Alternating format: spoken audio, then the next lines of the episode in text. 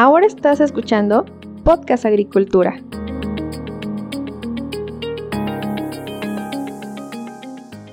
Hola, ¿qué tal? Espero que todos ustedes se encuentren muy bien. Me da mucho gusto saludarlos nuevamente y les doy la bienvenida al episodio número 258 del podcast en el cual vamos a hablar sobre el tema mantenimiento adecuado de un sistema de riego el cual desde mi punto de vista es un tema bastante relevante porque si no tenemos disciplina en el mantenimiento de nuestro sistema de riego, podemos llegar a tener muchísimos problemas en campo. Dado que el riego es un aspecto fundamental para mejorar la productividad agrícola, y de hecho nosotros podemos hacer muchísimas mejoras en campo, pero estas mejoras no se van a implementar de manera correcta si nuestro sistema de riego no funciona adecuadamente. Por ello es importante tener bien presente este tema. Y para hablar justamente sobre mantenimiento de sistemas de riego me acompaña José Aispuro, quien es egresado de Ingeniería Mecánica con especialidad en mantenimiento por el Instituto Tecnológico de Culiacán y quien ya tiene 15 años laborando en Netafim en las áreas técnica y de ventas, donde actualmente es el responsable del Departamento Técnico de Riego. Y antes de pasar al episodio les quiero comentar que este está patrocinado justamente por Netafim México. Netafim es la empresa líder mundial en cuanto a riego de precisión y si ustedes necesitan algún producto o servicio relacionado con este tema, los invito a que vayan a su página web en www.netafim.com.mx donde podrán encontrar todas las soluciones en cuanto a riego de precisión que la empresa les ofrece. Ahora sí, pasemos a la entrevista.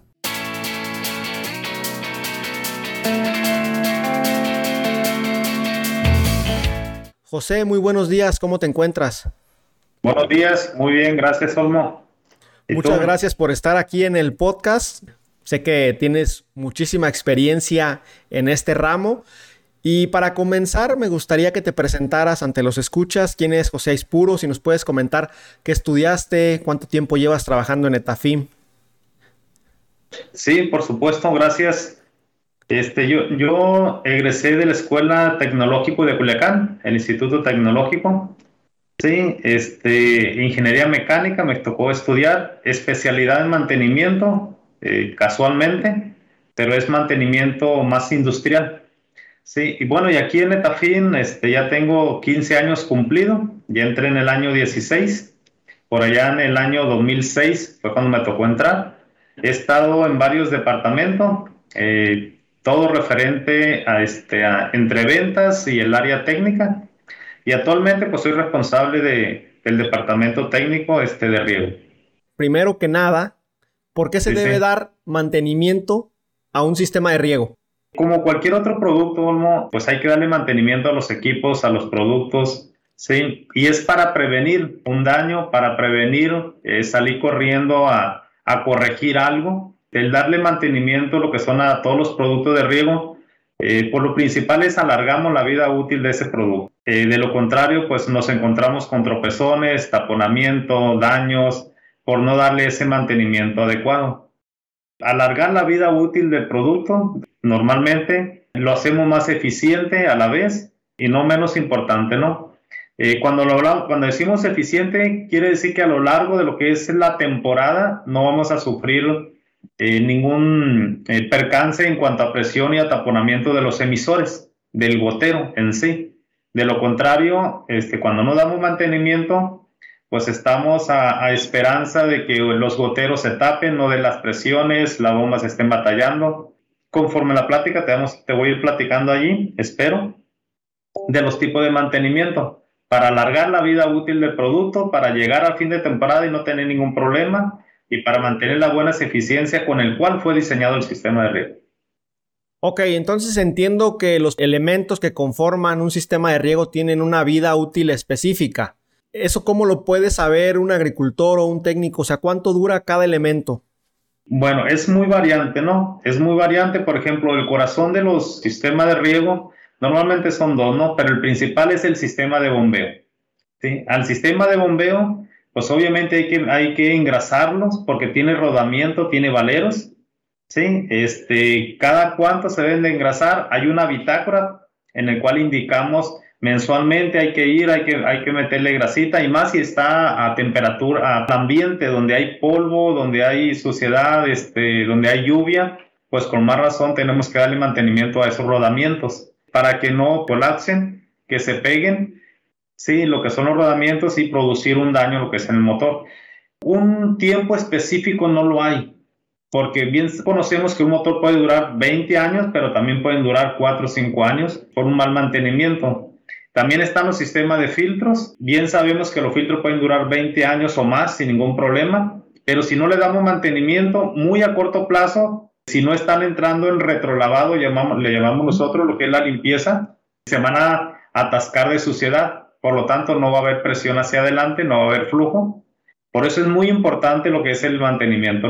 El tiempo de vida útil no está escrito, pero sí sabemos que entre más mantenimiento damos, fácilmente vamos a alargar la vida útil de los productos. ¿Cuánto puede ser? 10 años, 15 años, 20 años. Como si tuviéramos un carro y nomás le echáramos gasolina y le diéramos para adelante, ¿no? Entiendo que el tema del mantenimiento en los sistemas de riego es para que, como mencionabas al inicio, el sistema no falle durante la temporada cuando realmente lo ocupamos, ¿cierto? Es correcto. Durante la temporada tenemos que estar haciendo ciertos mantenimientos de prevención. De prevención, como se escucha la palabra, para no llegar al correctivo. Por eso hay que prevenir para salir la temporada sin ningún problema. ¿Cuáles son las claves para tener un buen mantenimiento en un sistema de riego? Hablando de las claves, obviamente son muy importantes el buen funcionamiento del sistema de riego, es llevar a cabo los tres tipos de mantenimiento de cual nosotros hemos hablado con los agricultores, ¿no? Por ejemplo, uno es el rutinario, ¿sí? Ok. El mantenimiento rutinario, como se escucha, es diario. Diariamente ir a ver esa bomba, ir a ver ese filtro, ir a ver si hay agua disponible para poder regar, ir a ver lo que es el, el campo, si sucedió una anomalía durante la noche, que también pasan. Después entramos lo que es el, el al mantenimiento preventivo. El mantenimiento preventivo es aquel que llevamos también en base a un checklist, lo que vamos a hacer semanalmente, lo que vamos a hacer mensualmente, lo que vamos a hacer este, semestralmente. ¿Sí? ¿Qué quiero decir con esto? Que si llevamos una bitácora eh, donde vamos a anotar, mira, cada mes tienes que ir a revisar las válvulas, cada, cada dos meses tienes que ir a revisar este, el medidor, diariamente, que lo que es el rutinario, tienes que ir a revisar la fuente de agua, que haya agua disponible. Todo eso en base a checklist. Y existe lo que es el otro, que es el correctivo. El correctivo ya es cuando algo, algo se daña, algo revienta, entonces tenemos que ir a cambiarlo, ¿no? Y para eso también tenemos que tener un inventario, obviamente eh, dependiendo de, las, de los materiales, pero un inventario para actuar rápidamente, ¿no? Y el correctivo normalmente es el más costoso, y normalmente se da una por la falta de mantenimiento lo que son a los equipos, ¿sí? O dos, porque se instaló un producto donde no iba eh, recomendable, ¿no? Que a veces nomás quitan y ponen, pero no, no nos fijamos eh, si es capaz de dar todo ese rendimiento en las agrícolas. Como saben, las agrícolas se trabaja muy duro desde que amanece hasta que anochece o incluso a veces hasta 24 horas, ¿no? Entonces todos los productos tienen que ser capaces de que duren, eh, de que tengan una, una, vida útil alta y que sean rigurosamente eh, eh, capaz de, de, solucionar cualquier problema y no menos importante, de que aguanten lo que es toda la carrilla de campo. En cada uno de estos mantenimientos, tanto el diario, el preventivo y el correctivo, seguramente se cometen errores en campo. Sí. Desde tu experiencia, ¿cuáles son los errores más comunes que se cometen en cada uno de estos tipos de mantenimiento? Uno puede ser de que nosotros pensamos que está bien elaborado lo que es el mantenimiento. Por ejemplo, yo mismo soy el que da el mantenimiento y yo mismo soy el que me audita. Pero si hay una persona que me está auditando, eso es lo mejor. Yo voy a hacer un mantenimiento, pero por ejemplo, mi superior, está bien el mantenimiento que hice, así se debe de hacer. A veces nomás decimos, ah, mira, voy a hacer esto y esto otro, pero no auditamos ese mantenimiento, ¿no? Entonces, esa es la parte que más hemos encontrado, que a veces se mandan a, compañeros de campo o a jefes de campo eh, hacer un mantenimiento pero sin tener la expertise o porque es nuevo, porque le falta capacitación, porque va entrando esa persona a lo que es a la agrícola y no se le revisa lo que está haciendo. Se podría decir que es como un exceso de confianza, de confiar en lo que la otra persona está haciendo y por eso no se revisa o cuál es el problema ahí? Mira, se puede decir que sí, pero también se puede decir que no, ¿verdad?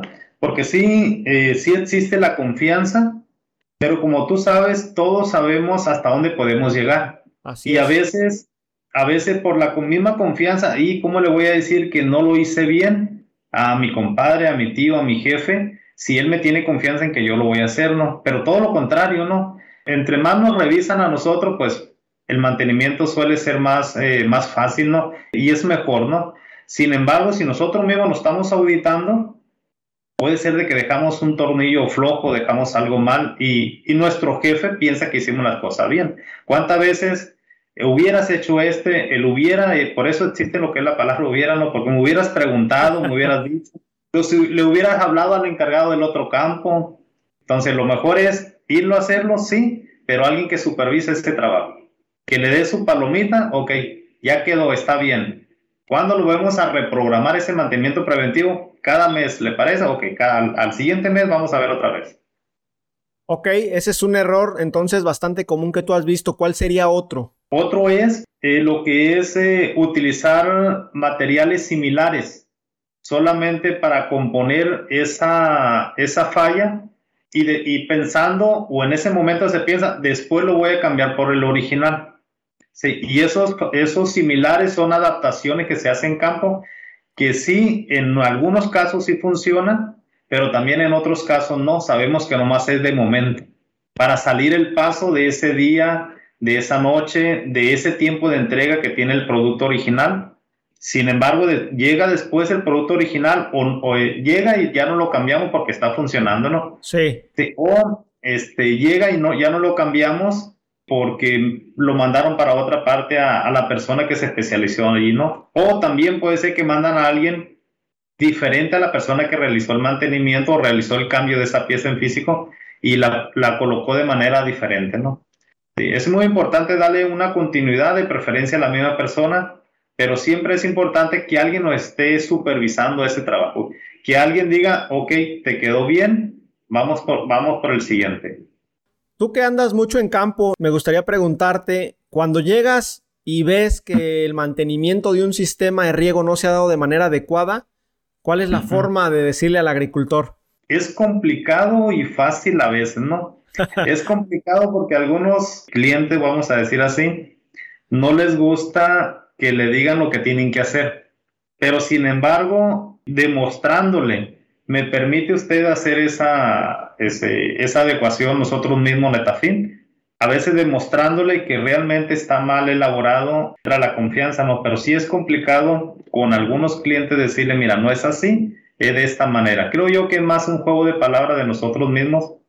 No todos tenemos la facilidad para interactuar con ciertos clientes. Otros clientes, pues ya por muchos años de, de, de confianza entre cliente Netafin, este, pues ya está bien, hazlo y este, ya después me cuentas cómo quedó o qué fue lo que hiciste o te voy a mandar una persona para que aprenda de, ustedes.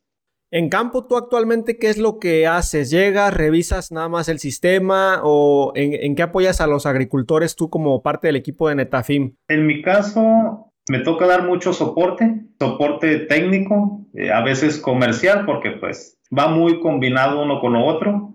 Este, damos un soporte técnico, hacemos una revisión, hacemos un diagnóstico. También nosotros mismos nos auditamos. Hay compañeros que andan en, campo e instalando algún proyecto. Vamos, los auditamos. Ellos mismos nos retroalimentan con la idea de que todo el producto quede bien instalado para que durante un periodos largos de varias temporadas no tengamos ningún problema.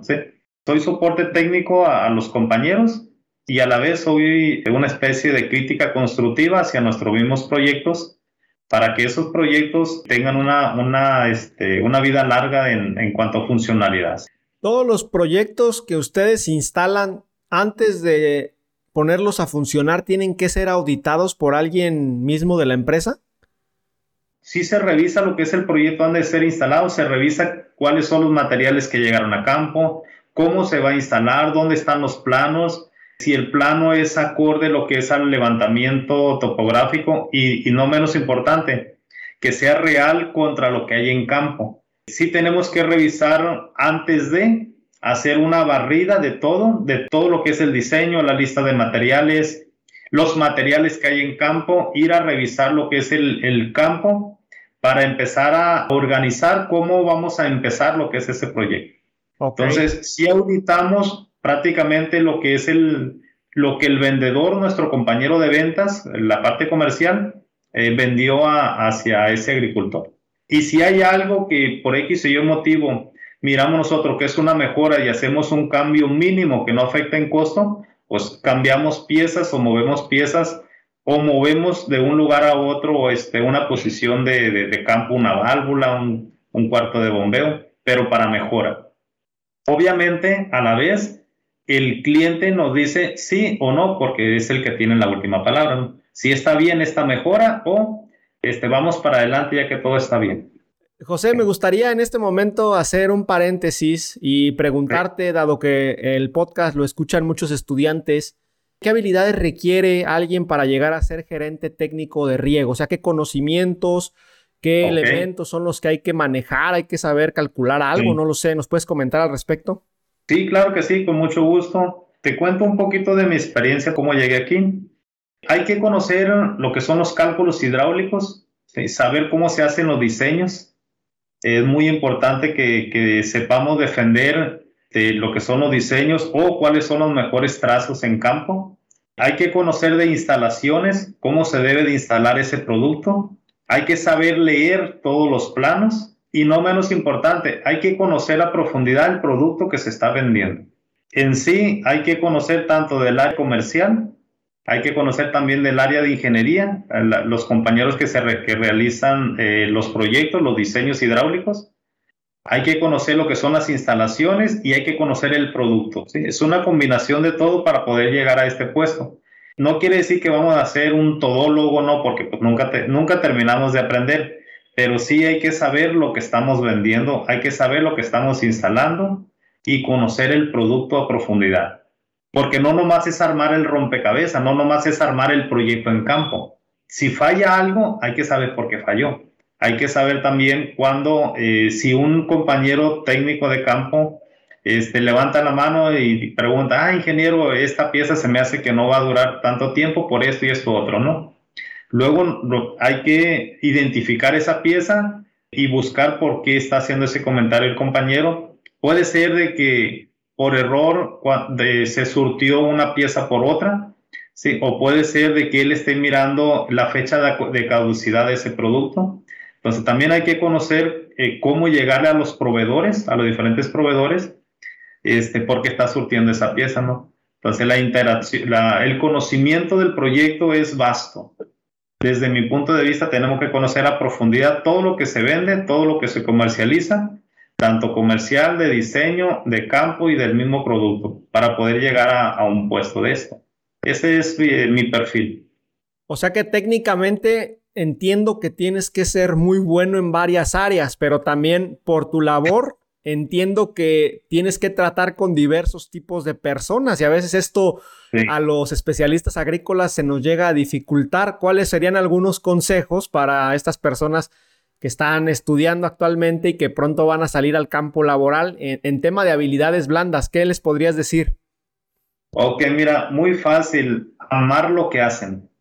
Si ellos están seguros y si ellos sienten esa pasión por su trabajo, todo se les va a facilitar. Pero si van a ir a una entrevista solamente por tener eh, un salario, un trabajo, se le va a dificultar. Pero si a ellos les gusta lo que está haciendo, su trabajo en sí, todo se le va a hacer facilito. Desde mi punto de vista, a, mí me gusta mi trabajo, a mí me gusta lo que hago, me gusta interactuar con muchos, con varios departamentos, con proveedores, y de ahí es donde aprendo, de ahí es donde este, me enriquezco de, eh, de teoría y de prácticas. ¿Por qué? Porque me invitan a seminario, me invitan a pláticas, eh, los mismos agricultores me invitan a, a ver un problema para participar en él. Entonces, si te gusta lo que hace, todo lo demás se va a dar por sí solo. Excelente. Bueno, cerrando el paréntesis y continuando con el tema de mantenimiento, ¿Hay alguna manera de facilitarle el mantenimiento de su sistema de riego a los agricultores? Yo pienso que sí. Si seguimos lo que al inicio decíamos que había tres tipos de mantenimientos y uno de ellos es el, rutinario.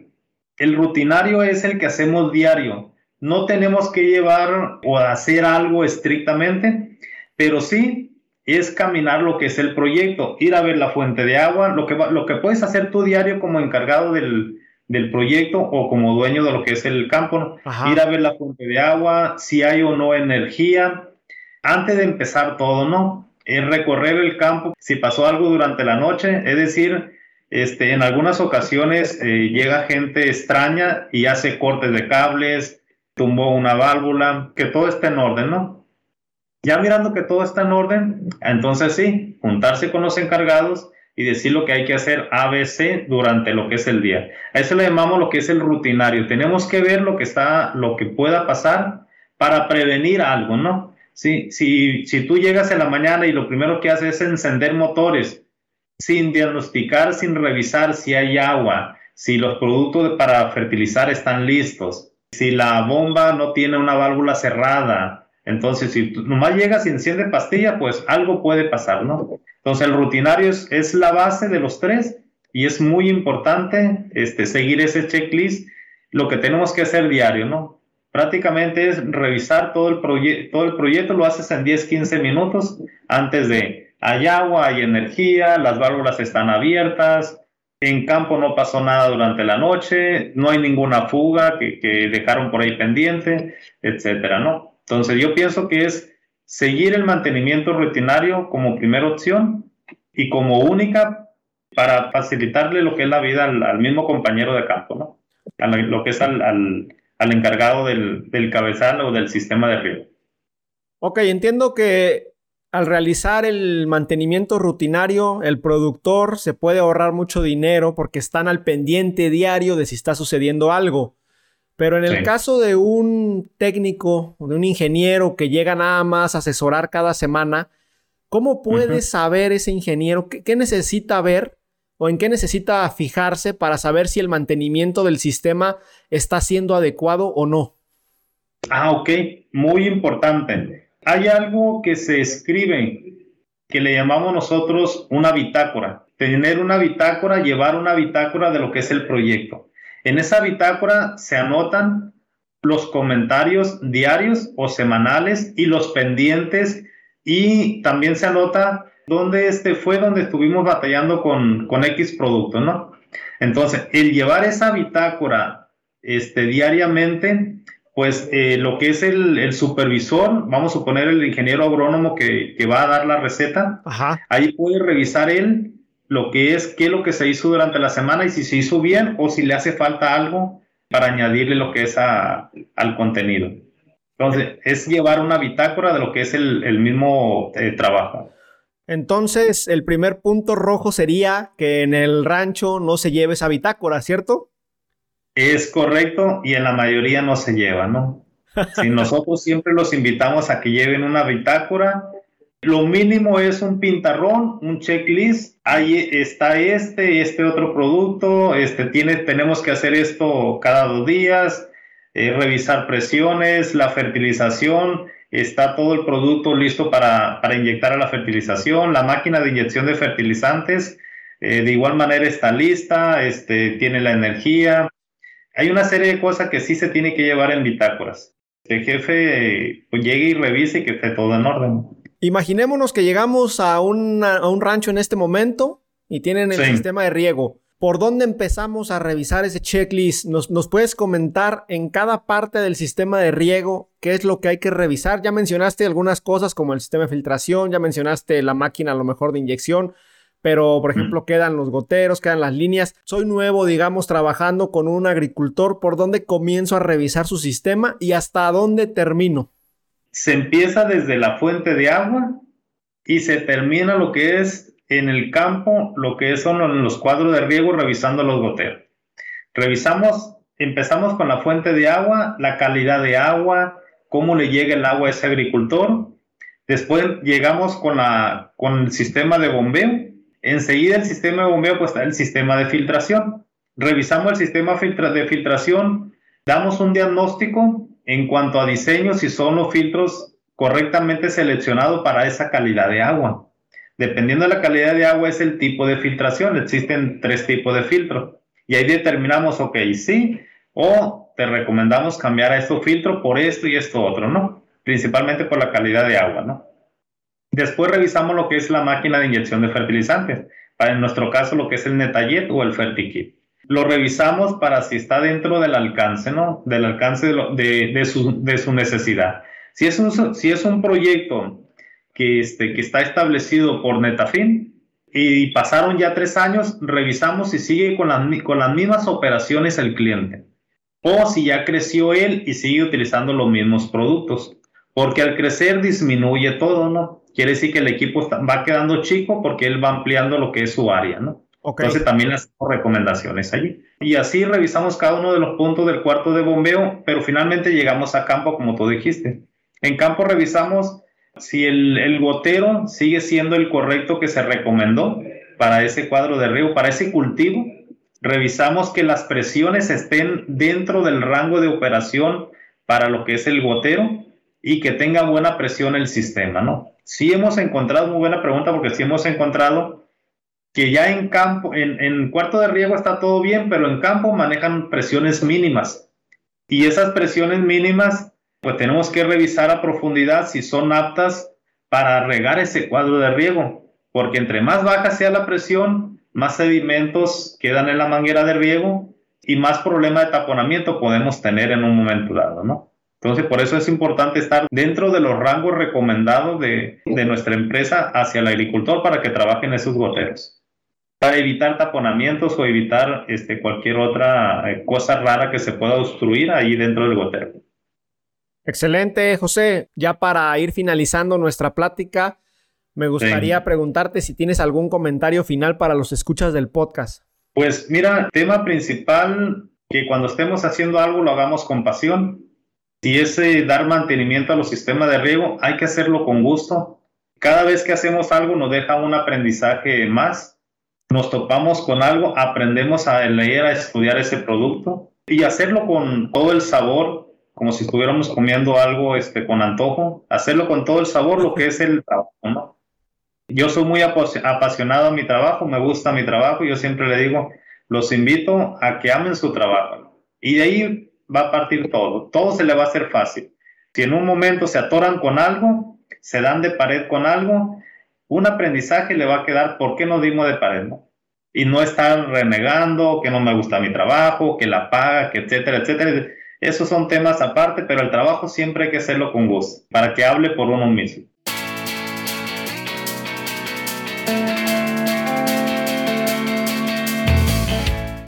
Así que como ya se pudieron percatar, el tema del mantenimiento de los sistemas de riego es un tema que requiere de disciplina y de hábitos. Hay que estarlo haciendo de manera constante, al menos obviamente el mantenimiento preventivo, porque justamente de esta manera vamos a estar previniendo que nuestro sistema falle. Y todos los que nos dedicamos a la agricultura sabemos que cuando las plantas necesitan agua, entonces tenemos que regar para brindarle esa agua que necesitan, porque las plantas no pueden esperar. Y si en ese momento tenemos una falla con nuestro sistema de riego, seguramente vamos a tener muchísima presión para echar a andar ese sistema lo más rápido posible. Y por esta razón quiero rescatar uno de los puntos que José nos comentaba, que es el de tener una bitácora, donde se lleve el registro de los mantenimientos, donde la gente que se encarga del sistema de riego anote si ha tenido algún problema o si está comenzando a notar algo raro con el sistema porque solo de esta manera teniendo un registro se puede dar el seguimiento adecuado y por lo tanto el mantenimiento se facilita. A esta altura no me queda más que agradecer a José por haber compartido con todos nosotros algunos de sus vastos conocimientos sobre el mantenimiento adecuado de los sistemas de riego, los cuales ha conjuntado con el paso de los años. Y a todos ustedes, muchísimas gracias por habernos escuchado. Recuerden que yo los espero muy pronto con un episodio más del podcast. Hasta luego.